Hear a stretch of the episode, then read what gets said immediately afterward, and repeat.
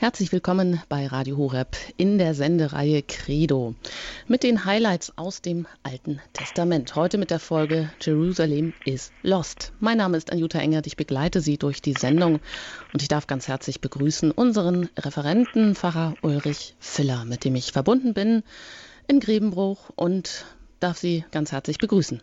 Grüß Gott. Schön, dass Sie auch heute wieder dabei sind.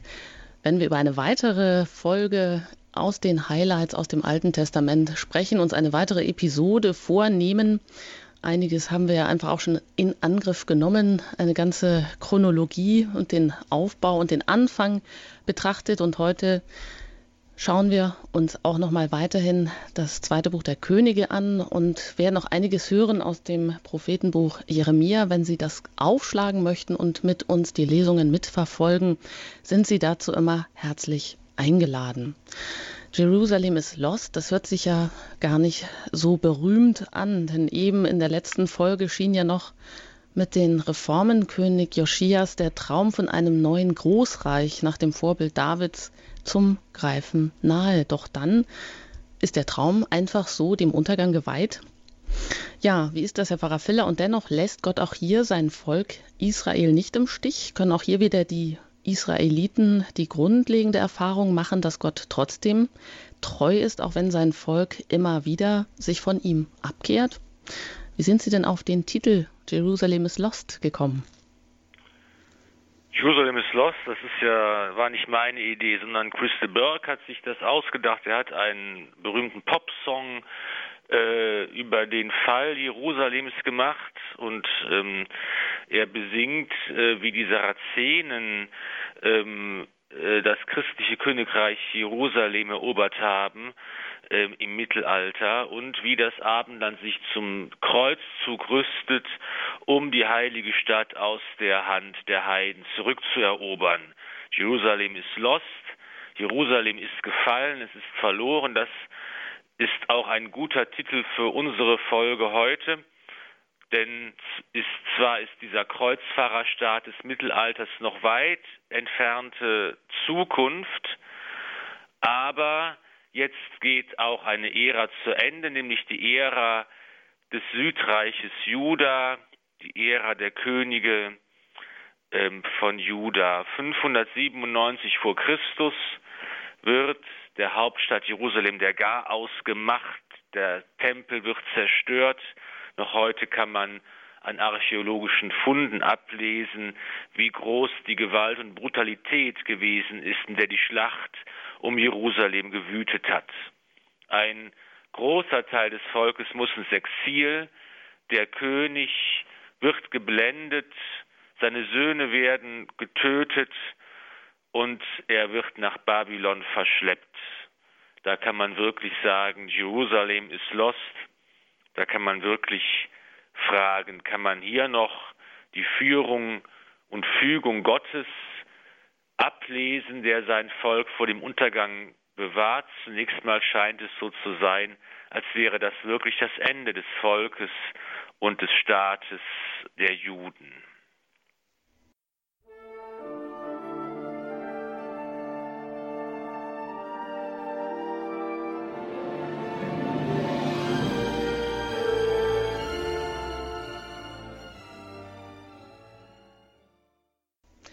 Bei Radio Horeb hören Sie heute Pfarrer Ulrich Filler. Er ist Buchautor, Referent und hier heute wieder mit dem Thema Jerusalem is Lost, das er uns nahe bringen wird. Es sieht nicht so nach, danach aus, dass auch Gott hier wieder eingreift. Ja, wie geht es weiter mit der Geschichte, mit dem Untergang Jerusalems? Und dabei hat eigentlich doch alles so gut angefangen mit dem König Joschia. Da haben wir in der letzten Folge ja von gehört, dass er ein umfassendes religiöses Reformprogramm in Gang gesetzt hat, ausgelöst von dem Wiederfinden des Buches Deuteronomium, in dem eben die Gesetze und äh, Rechtsvorschriften des Bundes Gottes mit Israel enthalten sind und dass so der innere Kern wurde, ähm, den Bund mit Gott sich wieder darauf zu besinnen, was eigentlich damals in der Zeit des Mose äh, da alles offenbart worden ist und hier den rechten Umgang mit Gott und den Mitmenschen ähm, äh, zu finden. Das ist eigentlich so diese innere Kraft dieser religiösen Reformbewegung und in dieser Zeit gab es eine politische Entspannung, das heißt, die Macht des assyrischen Großreiches, das Israel immer bedrängt hat, ist gebröckelt. Ägypten und Babylon waren die beiden neuen Mächte, die auf den Plan traten, aber das Südreich Jude hatte eine Zeit der Ruhe. Joschia konnte die Grenzen seines Reiches erweitern. Er konnte sogar Teile des ehemaligen Nordreichs Israel besetzen. Und es schien so, als sei der Traum eines davidischen Großreiches zum Greifen nah. Und da geschah etwas Unglaubliches. Ein Schock geht durch das Land. Der junge König Joschia, der wie kein zweiter vor ihm großartig wie König David selbst gewesen ist, auf ihm die Hoffnung des ganzen Volkes ruht, er ist tot. Wie konnte das passieren? Lakonisch berichtet uns das zweite Buch der Könige davon.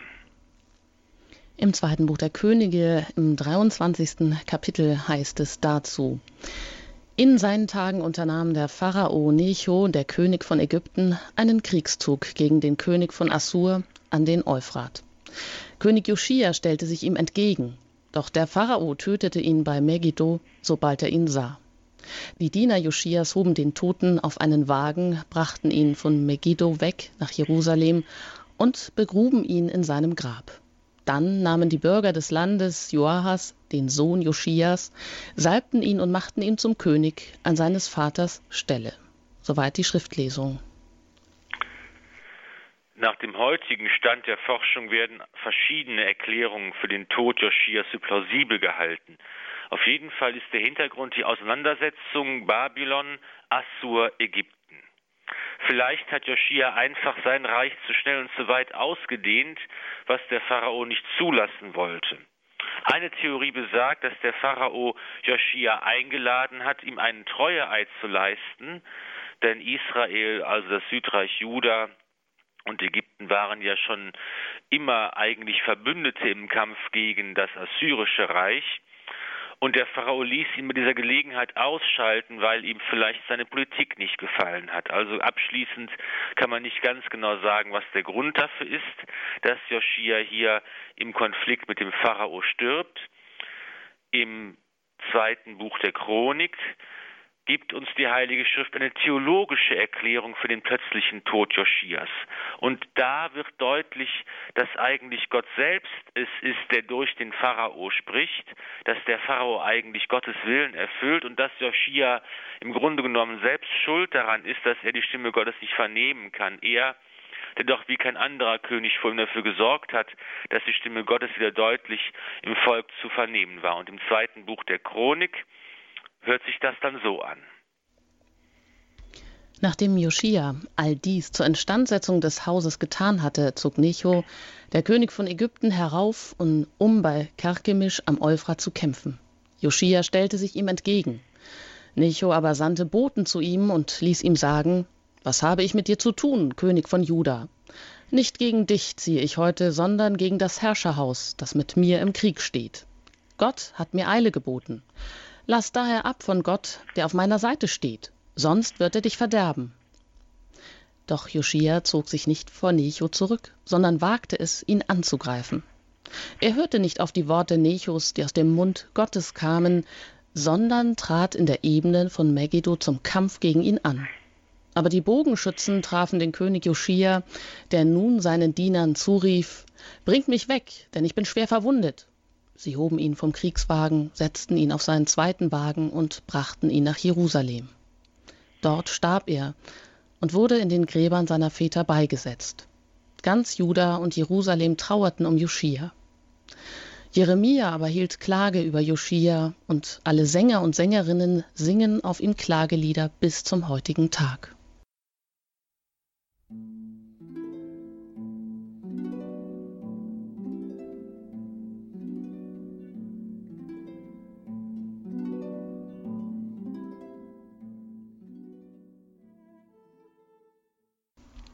Sie haben eingeschaltet bei Radio Horeb in der Sendereihe Highlights aus dem Alten Testament. Jerusalem is lost. Der Untergang Jerusalems, das beschäftigt uns heute. Und Pfarrer Füller erklärt uns, wie die letzte Stelle, die wir gerade im zweiten Buch der Chronik gehört haben, jetzt theologisch gedeutet werden kann. Ja, das ist der Versuch, jetzt eine theologische Erklärung zu finden für den Tod Joschias, mit dem jetzt eigentlich eine große Verheißung abrupt beendet wurde. Und jetzt kommt eine Phase des Niedergangs, die schließlich bis zum Fall Jerusalems führt. Davon berichtet das zweite Buch der Könige nur spärlich, aber für dieses sich entfaltende gewaltige Drama können wir eine andere Quelle hinzuziehen, nämlich das Buch des Propheten Jeremia. Er ist der unbestechliche Chronist und Zeuge der Ereignisse, Mahner und Warner, Verkünder des göttlichen Wortes und Willens. Beschwörend und flehend begleitet er das Volk und seine Führer, die konsequent immer die falschen Entscheidungen treffen. Jeremia sieht alles, aber er kann nichts verhindern. Dennoch bleibt er seiner Sendung, seiner Mission treu begleitet von seinem Sekretär, Diener und Freund Baruch, der seine Worte sammelt und niederschreibt. In seiner Jugend hat Jeremia voller Hoffnung und Freude die innere Erneuerung des Glaubens unter König Joschia erlebt. Nach dessen Tod muss er ernüchtert feststellen, dass diese Reform aber nicht wirklich in die Tiefe gegangen ist, dass die Erneuerung nur eine oberflächliche war. In seinen Worten beklagt Gott die Treulosigkeit seines auserwählten Volkes. Und das hört sich im Buch Jeremia im dritten Kapitel folgendermaßen an. Ich hatte gedacht, ja, ich will dich unter die Söhne aufnehmen und dir ein liebliches Land geben, das herrlichste Erbteil unter den Völkern. Ich dachte, du würdest mich Vater nennen und dich nicht abwenden von mir. Doch wie eine Frau ihres Freundes wegen treulos wird, so seid auch ihr mir treulos geworden, ihr vom Haus Israel. Spruch des Herrn. Voller Zorn und Bitterkeit sieht Jeremia, wie falsche Propheten das Volk verführen, wie heidnische Praktiken nach wie vor geübt werden. Das kann nicht gut gehen. Am Ende wird das Gericht Gottes stehen, der Untergang. Doch niemand will auf den unbequemen Mahner hören. Jeremia verhöhnt die unbelehrbare Stadt Jerusalem, die sich von Gott abgewandt hat. Und dazu hören wir die Schriftlesung aus dem Buch Jeremia Kapitel 4. Du aber, was tust du? Wie kannst du in Purpur dich kleiden, mit Goldschmuck dich zieren, dir mit Schminke die Augen weiten? Umsonst machst du dich schön. Die Liebhaber verschmähen dich, sie trachten dir nach dem Leben. Ja, ich höre ihr Geschrei wie von einer Frau in Wehen, Stöhnen wie von einer Erstgebärenden, das Schreien der Tochter Zion, die nach Atem ringt und die Hände ausstreckt. Weh mir, unter Mörderhand endet mein Leben. König Joschia hatte den Tempel wieder zum Mittelpunkt des gesamten religiösen Lebens Israels gemacht. Hier wird Yahweh angebetet und verehrt.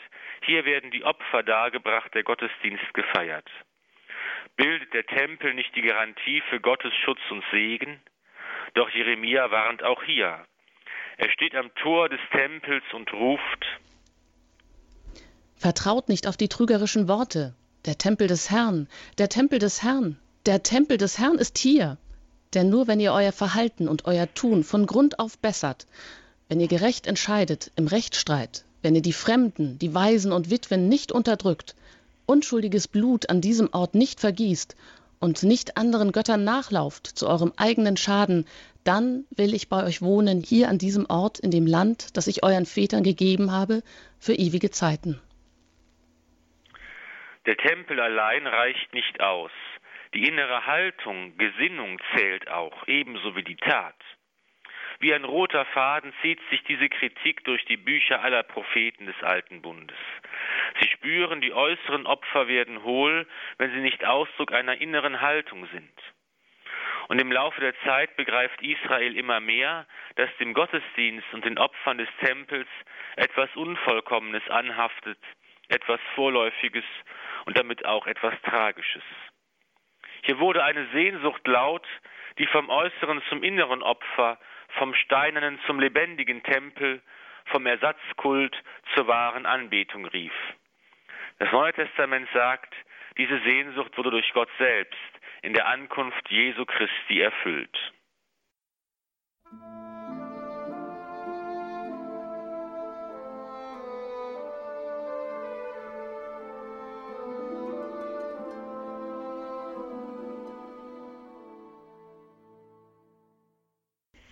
Sie hören Radio Horeb mit der Sendereihe Credo. Highlights aus dem Alten Testament. Heute mit der Folge Jerusalem is Lost. Wir haben gerade den Propheten Jeremia gehört, der hier als Mahner und als Warner auftritt. Die Frage ist weiter, wie geht es nach dem Tod König Josias nun politisch weiter? Hören Sie Pfarrer Ulrich Viller. Ja, nach dem Tod Josias macht man dessen jüngeren Sohn Joahas zum König der vielleicht mit den Truppen seines Vaters in die Schlacht gezogen war, während sein älterer Bruder Joachim in Jerusalem geblieben war. Doch dem neuen König ist kein Glück beschieden. Er wird zum Pharao gerufen, und während das Volk noch um Joschia trauert, ahnt Jeremia, dass Joahas nun für den Angriff seines Vaters büßen muss. Weint nicht um den Toten und beklagt ihn nicht, weint vielmehr um den, der fort musste, denn er kehrt nie wieder zurück, nie mehr sieht er sein Heimatland. Tatsächlich lässt der Pharao den jungen König festnehmen und nach Ägypten bringen, wo er später stirbt. Nun besteigt der ältere Sohn Joschias den Thron. König Joachim ist ein harter, unbeugsamer Herrscher. Er muss dem siegreichen Pharao einen hohen Tribut zahlen und presst das Land rücksichtslos aus. Das hört sich im zweiten Buch der Könige dann folgendermaßen an, Kapitel 23. Joachim lieferte dem Pharao das Silber und das Gold ab. Doch er musste das Land besteuern, um das Gold aufbringen zu können, das der Pharao forderte. Nach dem Vermögen eines jeden Bürgers trieb er von den Bürgern des Landes das Silber und das Gold ein um es an den Pharao Necho abzuliefern. Joachim war 25 Jahre alt, als er König wurde und regierte elf Jahre in Jerusalem. Seine Mutter hieß Sebuda und war eine Tochter Pedaias aus Ruma. Wie seine Väter tat er, was dem Herrn missfiel. König Joachim hat hohe Ansprüche. Der Palast seines Vaters wird ihm zu klein. Er braucht eine Sommerresidenz, die er mit rotem Zedernholz täfeln lässt. Rücksichtslos presst er Arbeiter, ohne sie zu bezahlen. Nur der unerschrockene Jeremia wagt es, für die Ausgebeuteten einzutreten. Und das klingt im Buch Jeremia so. Weh dem, der seinen Palast mit Ungerechtigkeit baut, seine Gemächer mit Unrecht, der seinen Nächsten ohne Entgelt arbeiten lässt und ihm seinen Lohn nicht gibt, der sagt, ich baue mir einen stattlichen Palast und weite Gemächer. Er setzt ihm hohe Fenster ein, täfelt ihn mit Zedernholz und bemalt ihn mit Mänigrot. Bist du König geworden, um mit Zedern zu prunken? Doch König Joachim hat eigentlich ein ganz anderes drängendes Problem, Babylon. Unter König Nebukadnezar geht der Stern dieses Reiches jetzt auf. Ägypten, das noch einige Jahre die westlichen Gebiete des ehemaligen assyrischen Reiches halten konnte, gerät zunehmend in die Defensive. In Syrien wird das ägyptische Heer in der Schlacht von Karkemisch vernichtend geschlagen. In Panik löst es sich auf und flieht zurück an den Nil. Nebukadnezar ist der neue Herr im Land und er fordert Unterwerfung. Wie soll man auf diese neue Gefahr reagieren? Wird das verbündete Ägypten dem Südreich Juda helfen können? Nun kommt noch einmal eine große Stunde für Jeremia. Jahwe lässt ihn eine Buchrolle diktieren, die alle Gottes Worte enthält, die der Prophet über Israel, Juda und die anderen Völker verkündet hatte. Baruch schreibt alles auf und eilt damit zum Tempel. Aus dem ganzen Land sind die Menschen zusammengekommen. Sie beten und fasten und suchen einen Ausweg aus der politischen und militärischen Misere. Nun trägt Baruch die Worte des Jeremia vor. Das Volk soll sich bekehren, soll zurückfinden zu Yahweh. Eine religiöse Reinigung und Erneuerung ist notwendig, um die Hilfe des Herrn zu erlangen. Und nun hört man auf die Worte des Propheten. Die Menschen sind erschüttert. Schließlich berichtet man auch dem König davon. Doch dieser lässt sich nicht beeindrucken. In einem unglaublichen Akt des Stolzes zeigt er seiner Clique, was er von dem Wort des Propheten hält. Dazu aus dem Buch Jeremia Kapitel 36. Da gab der König dem Jehudi den Auftrag, die Rolle zu holen, und dieser holte sie aus der Halle des Staatsschreibers Elishama. Und Jehudi las sie dem König vor und alle Beamten, die um den König herumstanden. Der König wohnte im Winterhaus, es war ja der neunte Monat, und vor ihm brannte das Feuer auf dem Kohlenbecken. So oft nun Jehudi drei oder vier Spalten gelesen hatte, schnitt sie der König mit dem Schreibermesser ab und warf sie in das Feuer auf dem Kohlenbecken, bis das Feuer auf dem Kohlenbecken die ganze Rolle verzehrt hatte. Niemand erschrak, und niemand zerriss seine Kleider, weder der König noch irgendeiner seiner Diener, die all diese Worte gehört hatten. Selbst als Elnathan, Delaja und Gemaja den König bestürmten, die Rolle nicht zu verbrennen, hörte er nicht auf sie. Vielmehr befahl der König dem Prinzen Jachmeel, ferner Seraja, dem Sohn Asriels, und Schelemja, dem Sohn Abdeels, den Schreiber Baruch und den Propheten Jeremia festzunehmen. Aber der Herr hielt sie verborgen. Als König Nebukadnezar seine neu eroberten Gebiete ordnet, hat König Joachim keine Wahl. Er muss sich ihm unterwerfen.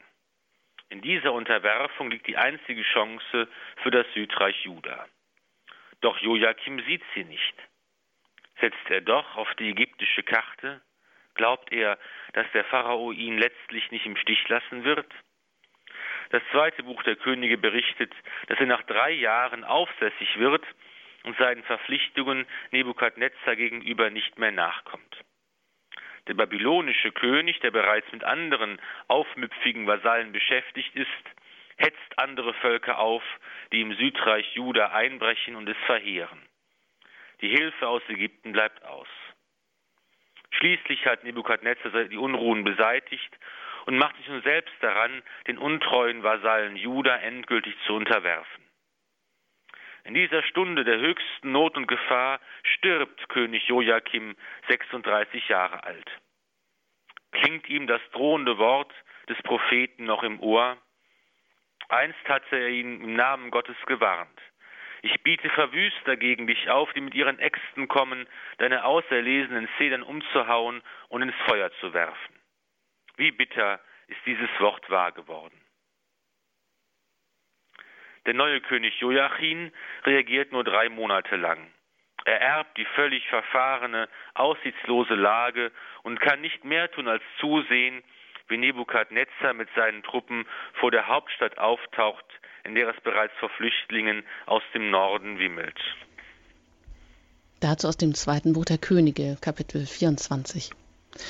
In jener Zeit zogen die Truppen Nebukadnezars des Königs von Babel gegen Jerusalem und belagerten die Stadt. Als dann König Nebukadnezar von Babel selbst vor der Stadt erschien, während seine Krieger sie belagerten, ging Joachim, der König von Juda, mit seiner Mutter, seinen Dienern, Fürsten und Kämmerern zum König von Babel hinaus, und dieser nahm ihn im achten Jahr seiner Regierung fest. Wie der Herr angedroht hatte, nahm Nebukadnezar auch alle Schätze des Hauses des Herrn und die Schätze des königlichen Palastes weg und zerbrach alle goldenen Geräte, die Salomo, der König von Israel, im Haus des Herrn hatte anfertigen lassen. Von ganz Jerusalem verschleppte er alle vornehmen und alle wehrfähigen Männer, insgesamt zehntausend Mann, auch alle Schmiede und Schlosser. Von den Bürgern des Landes blieben nur die geringen Leute zurück. Joachim verschleppte er nach Babel.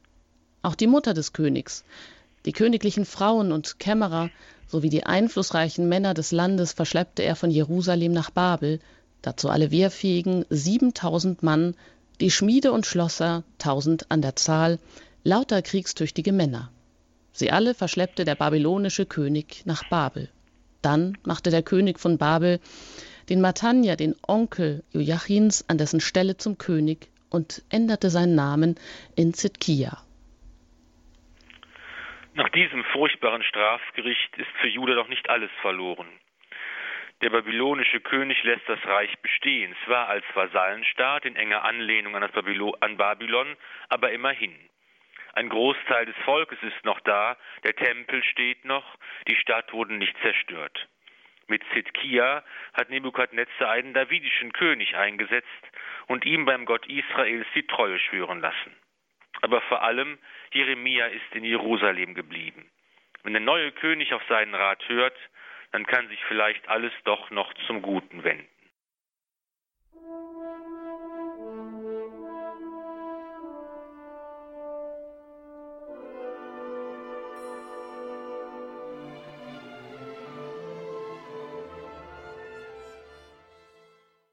In der Sendereihe Credo bei Radio Horeb hören Sie Highlights aus dem Alten Testament. Jerusalem ist lost mit Pfarrer Ulrich Filler. Und es scheint auch gerade wirklich so, dass Jerusalem überrannt ist und in der Fremdherrschaft ja wirklich am Boden da niederliegt. Wie geht es weiter? Ja, noch hat es einen König, den letzten König Sidkia, der vor einer schweren Aufgabe steht. Er muss das Land neu ordnen und wieder aufbauen aber es ist sein Schicksal, dass er immer mehr Spielball der Mächte als Gestalter der Situation ist. Er scheint immer zwischen allen Stühlen zu sitzen. Und das liegt zum großen Teil an seinem Charakter. Er ist unentschlossen, wankelmütig, hin und her gerissen. In den ersten neun Jahren seiner Regierung bekommt die ägyptische Fraktion wieder Oberwasser man spekuliert darauf, dass der neue Pharao Psamettich Ägypten wieder zu alter Stärke führen und Nebukadnezar bezwingen kann. Zidkia sondiert und verhandelt mit anderen babylonischen Vasallenstaaten und bricht den Eid, den er dem König von Babylon geschworen hat. Jeremia sieht ganz klar, dass diese törichte Politik nicht gut ausgehen kann. Unermüdlich beschwört er den König, beugt euren Nacken unter das Joch des Königs von Babel und seid ihm und seinem Volk untertan, dann bleibt ihr am Leben. Doch Sidkia lässt sich nicht überzeugen, und bald hat Nebukadnezar genug. Noch einmal zieht er gegen Jerusalem, um das Problem endgültig zu lösen. Jetzt ist der Schrecken groß und der hilflose König verlangt von Jeremia nach einem göttlichen Wunder, das die drohende Invasion abwenden kann. Doch Jeremia kann keine Wunder aus dem Hut hervorzaubern. Er sieht nur einen einzigen Ausweg, die völlige Unterwerfung. Der Prophet verkündet harte Worte. Gott selbst hat sich gegen seine eigene Stadt gewandt. Sie wird nicht von äußeren Feinden vernichtet. Jahwe selbst straft sie wegen ihrer Sünden. Die einzige Rettung besteht darin, die Stadt zu verlassen und sich den Feinden zu ergeben.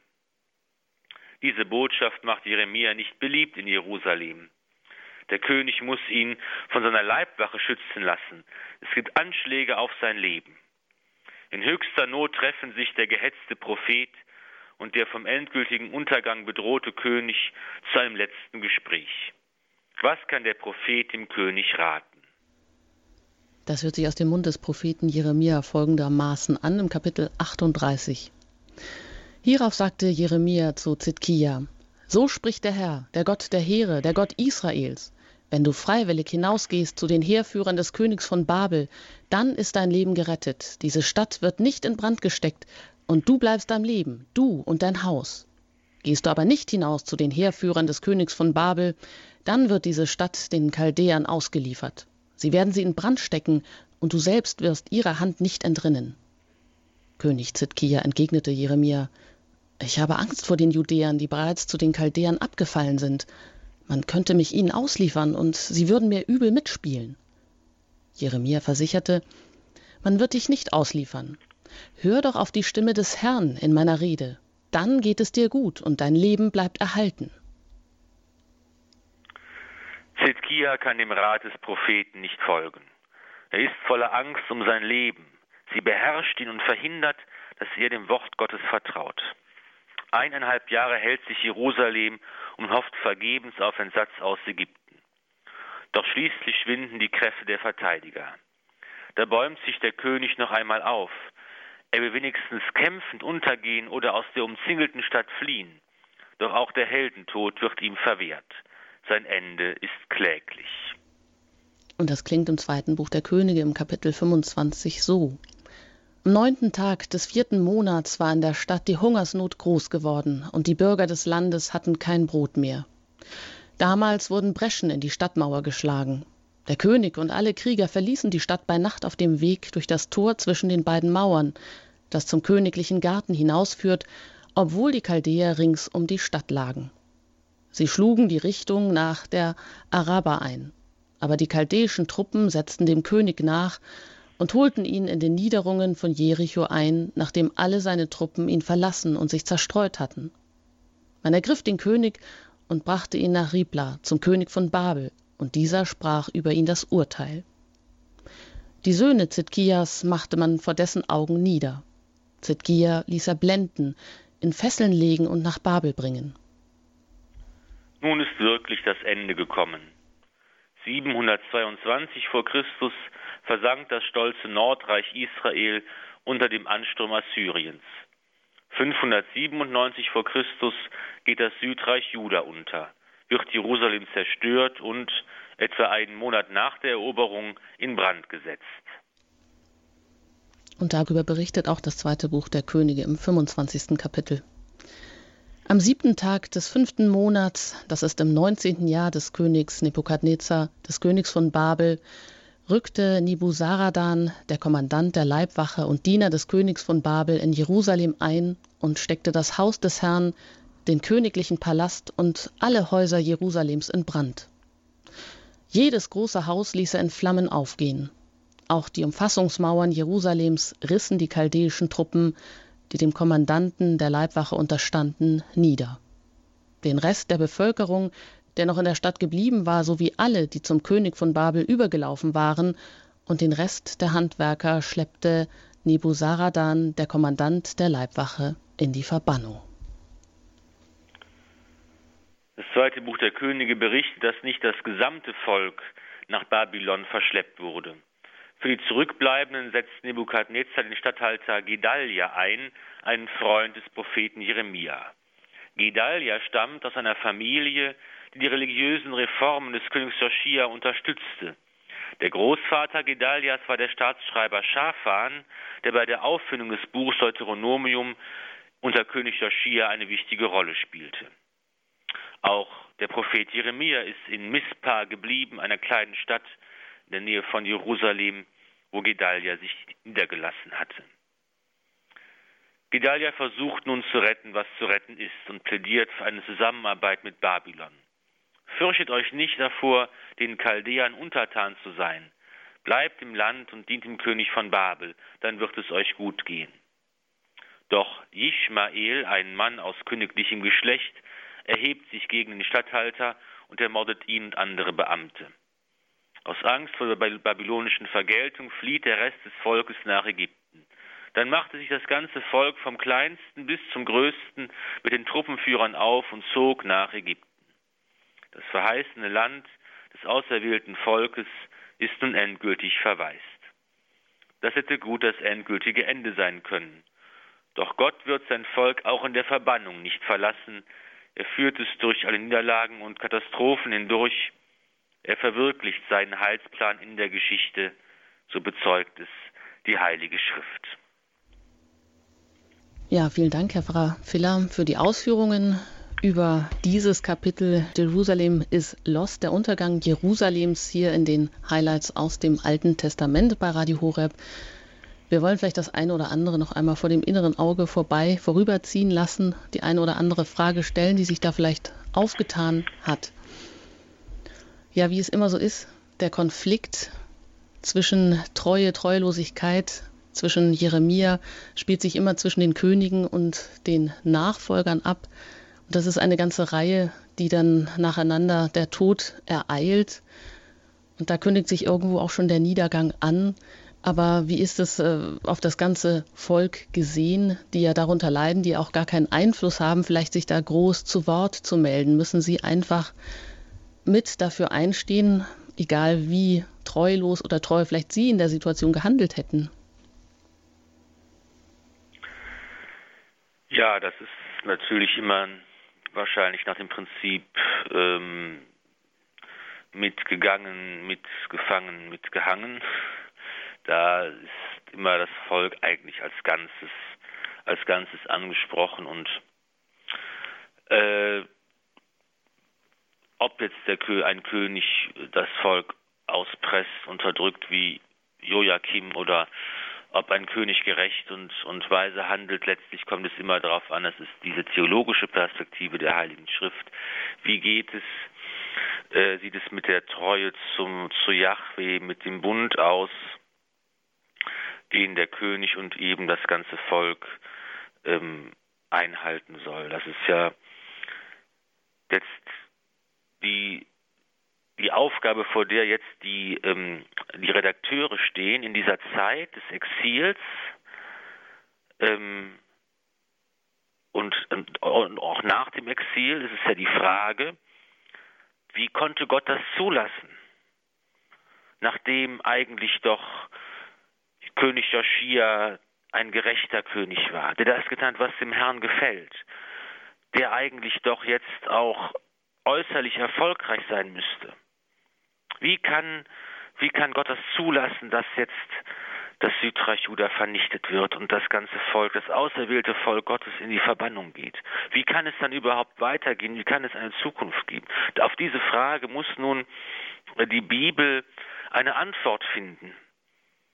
Und dann haben eben die Redakteure, die jetzt die verschiedenen Schriften ähm, geordnet haben, ähm, und die eben diese, diese Geschichte dann aufgeschrieben haben, haben sich eben überlegt, die Antwort muss einfach lauten, dass eben Joschia auf der einen Seite ein, ein guter König war, der getan was, was dem Herrn gefällt, dass deshalb das Gericht Gottes in seiner Zeit noch nicht vollzogen wurde, dass aber, weil so viele andere gesündigt haben, Böses getan haben, den Bund mit Gott gebrochen haben, dass das eigentlich eine Strafe dafür ist, dass das Volk sich von Gott abgewandt hat. Hm. Jetzt ist es ja wahrscheinlich so, dass man immer wieder denken kann oder auch sagen kann, ja, der Fall von Jerusalem, wie oft hat er sich dann noch ereignet? Dann im weiteren Verlauf der Geschichte ist das irgendwo auch immer eine Geschichte, eine Marke oder ein Meilenstein, ähm, wo wieder auch ja vielleicht die Gläubigen neu aufgerüttelt werden und auch von ihnen ein Stück Treue abverlangt wird. Denn das, was jetzt hier passiert ist und was äh, wir gerade gehört haben, auch in den Geschichtsbüchern, dass er wirklich dann eine Niederlage gibt der anderen die Hand, natürlich auch, weil der ein oder andere König eben untreu ist und eben nicht auf den Propheten Jeremia hört. Aber dennoch ist es für den Gläubigen ja dann auch immer schwierig, in so einer Situation den Glauben zu bewahren, wo alles so aussieht, als wäre es wirklich dem Untergang geweiht. Das ist natürlich schon interessant, dass Jeremia eigentlich immer ähm, äh, und, und alle Guten, sag ich mal, äh, äh, immer darauf abzielen, mit den Chaldäern, wie man die Babylonier auch genannt hat, äh, zusammenzuarbeiten und äh, dass eben die Marschrichtung heißt, wir müssen uns eben mit dem babylonischen Reich ähm, ähm, vertragen, wir müssen hier untertan sein, wir müssen versuchen, an, äh, auf diesem Weg ähm, am Leben zu bleiben und unseren Staat zu behalten. Gut, es ist nicht so gekommen. Man hat sich gegen Babylon gestellt und die Quittung dafür kassiert mit dem Exil.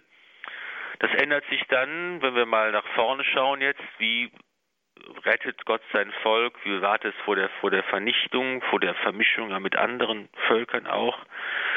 Das ändert sich dann, als der Stern des babylonischen Reiches untergeht. Im Jahr 539 vor Christus wird Babylon von einem anderen neuen, ähm, von einer anderen neuen Großmacht erobert, von den Persern.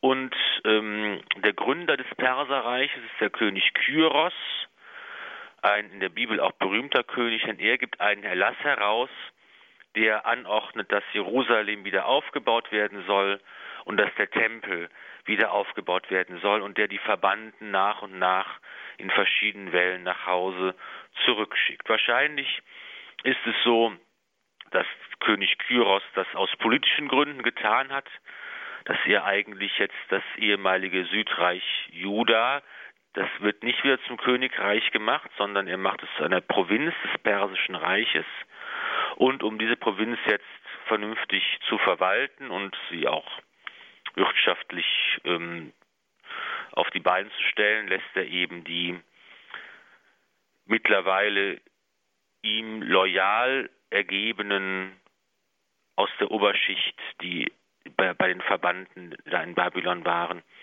und die jetzt treu zu ihm stehen, die entlässt er zurück in diese neue Provinz, dem ehemaligen Königreich Juda. Und diese, diese wird genannt Jehud. Und die Bewohner sind die Jehudim, also die Juden. Jetzt taucht zum ersten Mal diese Bezeichnung, das Volk der Juden, in der Heiligen Schrift auf. Und dann ist es so, dass der Tempel wieder aufgebaut werden kann.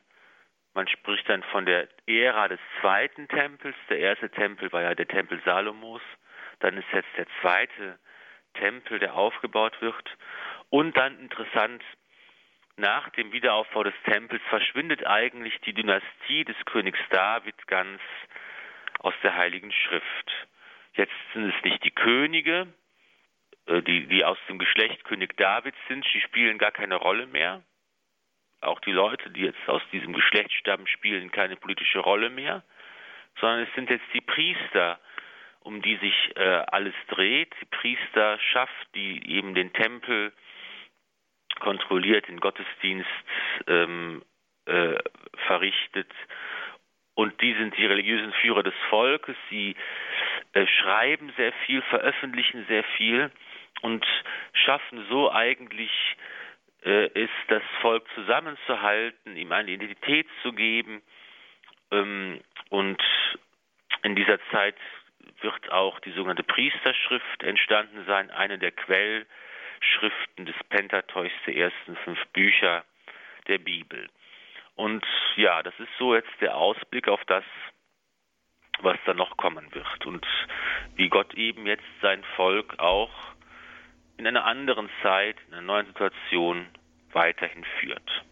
Mhm. Also er bleibt hier weiterhin treu. Das ist jetzt der Ausgang, der hier eigentlich noch für heute fehlte. Ähm, genau, er führt sie wieder zurück und gibt ihnen auch wieder Land sozusagen, wenn man das so als Fingerzeig verstehen kann. Das ist schon eigentlich auch ein Wunder, dass eben das Volk Israel sich hier in dieser Situation nicht einfach jetzt vermischt hat mit anderen Völkern, sondern dass es eben hier zu einer, in dieser Situation, wo eigentlich das ganze Land hinterher nicht mehr völlig verwaist war, dass man eben da noch wieder zurückfinden konnte zu einer nationalen und religiösen Identität. Das ist das eigentliche Wunder vielleicht dabei. Mhm. Hm.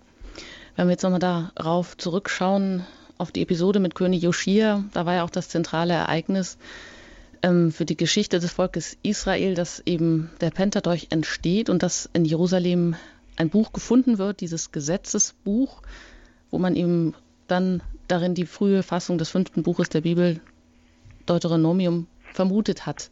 Aber was verstehen wir denn unter dem deuteronomistischen Geschichtswerk? Ja, das ist eben eine Gruppe von, von Büchern, von den Geschichtsbüchern im Alten Testament, die bis zum zweiten Buch der Könige reicht. Das nennt man so deuteronomistisches Geschichtswerk. Und es gibt also die Theorie, dass es eine Gruppe von Leuten gegeben hat, die eben vor der Frage jetzt standen, Jerusalem ist abgebrannt, der Tempel ist zerstört, es gibt das Exil, das Volk hat sich in alle Welt zerstreut. Ähm, wie erkläre ich das? Was ist die Ursache dafür? Wie kann es sein, dass Gott sowas zulässt. Und dann ist ihr Bestreben eben zu, zeigen, es liegt nicht daran, dass Gott äh, ohnmächtig ist, dass Gott nicht sein Volk beschützen kann, ähm, sondern es geht darum, dass die Ursache dafür die immer wiederkehrende Treulosigkeit des Volkes Israel ist, dass eben durch diese Abwendung von Gott die Situation so schlimm geworden ist. Es geht also darum, hier eine theologische, zufriedenstellende Perspektive zu finden, die eben die Geschichte erklärt und die dem Volk jetzt auch eine Identität gibt, eine gemeinsame Vergangenheit, auf die man zurückschauen kann. Und ähm, dass dieses äh, in diesem Geschichtswerk haben wir uns jetzt ja auch in den letzten Folgen immer bewegt und versucht zu verstehen, was uns das Alte Testament hier sagen will. Ja, Herr Pfarrer Feller, wie geht es denn jetzt an diesem Scheidepunkt nach dem Untergang Jerusalems dann weiter? Welche Bücher des Alten Testaments berichten über die weitere Geschichte Israels? Genau, das sind ähm, andere Bücher. Dann hab, es gibt also den Propheten Ezechiel, der mit in die Verbannung nach Babylon gegangen ist und der also dann unter den Verbannten wirkt und davon berichtet, aus der Perspektive. Wir haben die Bücher Esra und Nehemia, die davon erzählen, wie König Kyros jetzt das Geschick der Verbannten wendet, wie er erlaubt, dass man nach Jerusalem zurückkehrt. Und in dieser Zeit der Restauration, des Wiederaufbaus wirken auch die beiden Propheten Haggai und Zacharia, die eben auch davon erzählen, wie ähm, Jerusalem und der Tempel wieder aufgebaut wird. Und ganz konkret, wie geht es weiter in der nächsten Sendung? Was erwartet uns da? In der nächsten Sendung werden wir ähm, jetzt die Geschichtsbücher des Alten Testaments verlassen. Wir haben eben hier uns dieses deuteronomistische Geschichtswerk angeschaut und ähm, werden jetzt nicht weiter zeitlich in der Geschichte Israels uns bewegen, sondern wir werden uns einem anderen Buch zuwenden im Alten Testament, das ganz wichtig ist, und das ist das Buch der Psalmen. Das sind die Gebete des Alten Bundes, das Gebetbuch der Juden, das Gebetbuch des Herrn auch, der selbst ja auch die Psalmen gebetet hat. Und da werden wir auch einige Folgen jetzt uns mit diesem Buch der Bibel beschäftigen. Bevor Sie uns gleich den Segen erteilen, einige kurze Hinweise noch. Wer das geschichtliche und auch den theologischen Anfang des Alten Testaments noch einmal ähm, schriftlich Revue passieren lassen möchte, der kann das auch gerne tun, indem er sich die Bücher besorgt, die Frau Ulrich Filler zu dieser Sendereihe herausgegeben hat im FE Medienverlag. Vier Bücher sind zu den Highlights aus dem Alten Testament bereits erschienen. Sie können natürlich auch gerne einen Mitschnitt auf CD bestellen und den erreichen Sie oder können Sie bestellen beim CD-Dienst unter der 08323 9675 120. Wenn Sie möchten, auch den Anschluss an vergangene Sendungen nicht missen möchten, können Sie das auch gerne auf unserer Homepage unter www.hore.org tun. Im Podcast-Angebot können Sie die Sendungen, die letzten Sendungen und auch demnächst diese Sendung noch einmal zeitunabhängig herunterladen. Pfarrer Ulrich Filler, ich danke Ihnen ganz herzlich, dass Sie hier zu Gast waren bei Radio Horeb in der Sendereihe Credo zu einem weiteren Häppchen aus dem großen Buch der Bibel, dem Alten Testament. Wieder ein weiterer Meilenstein mit Jerusalem is Lost. Ich darf mich an dieser Stelle verabschieden. Mein Name ist Anjuta Engert. Bei Radio Horeb geht es hier gleich weiter mit dem Nachtgebet der Kirche. Und wir hören auf mit einem Christusgebet von Alcuin. Jesus, Sohn Davids, erbarme dich meiner. Erleuchte du meine Augen, dass ich den Weg zu dir finde. Mach du meine Schritte fest, dass ich vom Weg nicht abirre. Öffne du meinen Mund, dass ich von dir spreche. Du willst, dass ich meine Mitmenschen liebe. Lass mich ihnen so dienen, dass sie ihr Heil finden und in deine Herrlichkeit gelangen. Amen. So segne euch der allmächtige und gütige Gott, der Vater und der Sohn und der Heilige Geist. Amen. Amen. Gelobt sei Jesus Christus. In Ewigkeit. Amen.